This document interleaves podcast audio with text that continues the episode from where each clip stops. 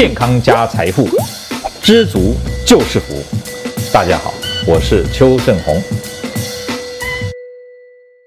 今天呢，跟大家谈谈如何增加棕色脂肪的这个帮助燃烧热量的这种效果呢？我们有提过哦，棕色脂肪是可以怎么样？可以使我们拥有易瘦体质，对吧？好，我今天跟大家多谈一点，有什么方式呢？可以让我的棕色脂肪细胞数目增加？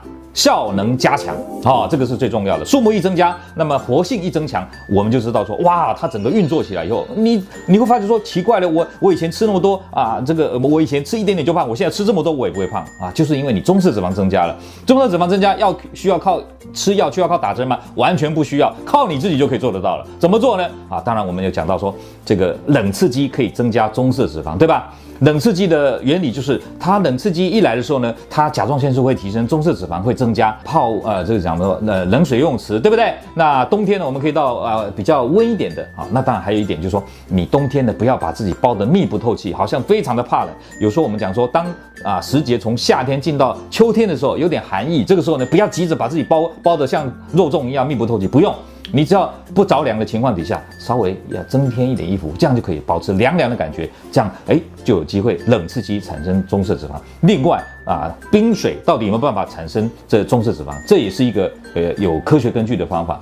那么在二零零六年有一篇医学论文告诉我们说，如果我喝五百 CC 三度 C 的冰水，喝下去以后，新陈代谢可以提升四点七八，而且这个提升的效能可以维持一个小时左右。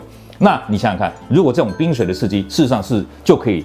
啊，促进新陈代谢，那么对于这个棕色脂肪啊，它的数目的增加、活性的增强也有帮助的啊。但是呃，这个可能有人会反对，因为呃，我们传统思想认为说冰水对身体啊会有一些影响。没关系，如果你不喜欢，那就算了啊。如果你可以接受，你不要，不妨试试看啊，冷刺激的原理。再来一个，就褪黑素。我们知道褪黑素只有在睡眠的时候会产生，可是现代人都不是。我们现在到了晚上都还继续有活动啊，日光照明啊，玩啊平板玩手机，所以你晚上呢没有办法好好睡眠。所以记住。睡觉的时候呢，一定要把房间的灯光关暗，同时手机要远离身体，这样的啊，你才有机会在夜里产生更多的褪黑素。因为褪黑素不但能够促进棕色脂肪细胞的增加，同时呢，也可以帮助我们减少炎症的反应。事实上，对人体整个的健康，甚至预防癌症都有帮助。所以你一定要记住我今天告诉你的内容，不但对于减肥有帮助，对于健康甚至预防癌症都有帮助。所以你一定要试着做做看，这样的话才能够活得健康，活得长寿。加油，各位朋友。如果你喜欢我们今天所讲的，请在下面按个赞。如果你对我们的内容感到兴趣，想要获得最新的讯息，请按订阅。下回见。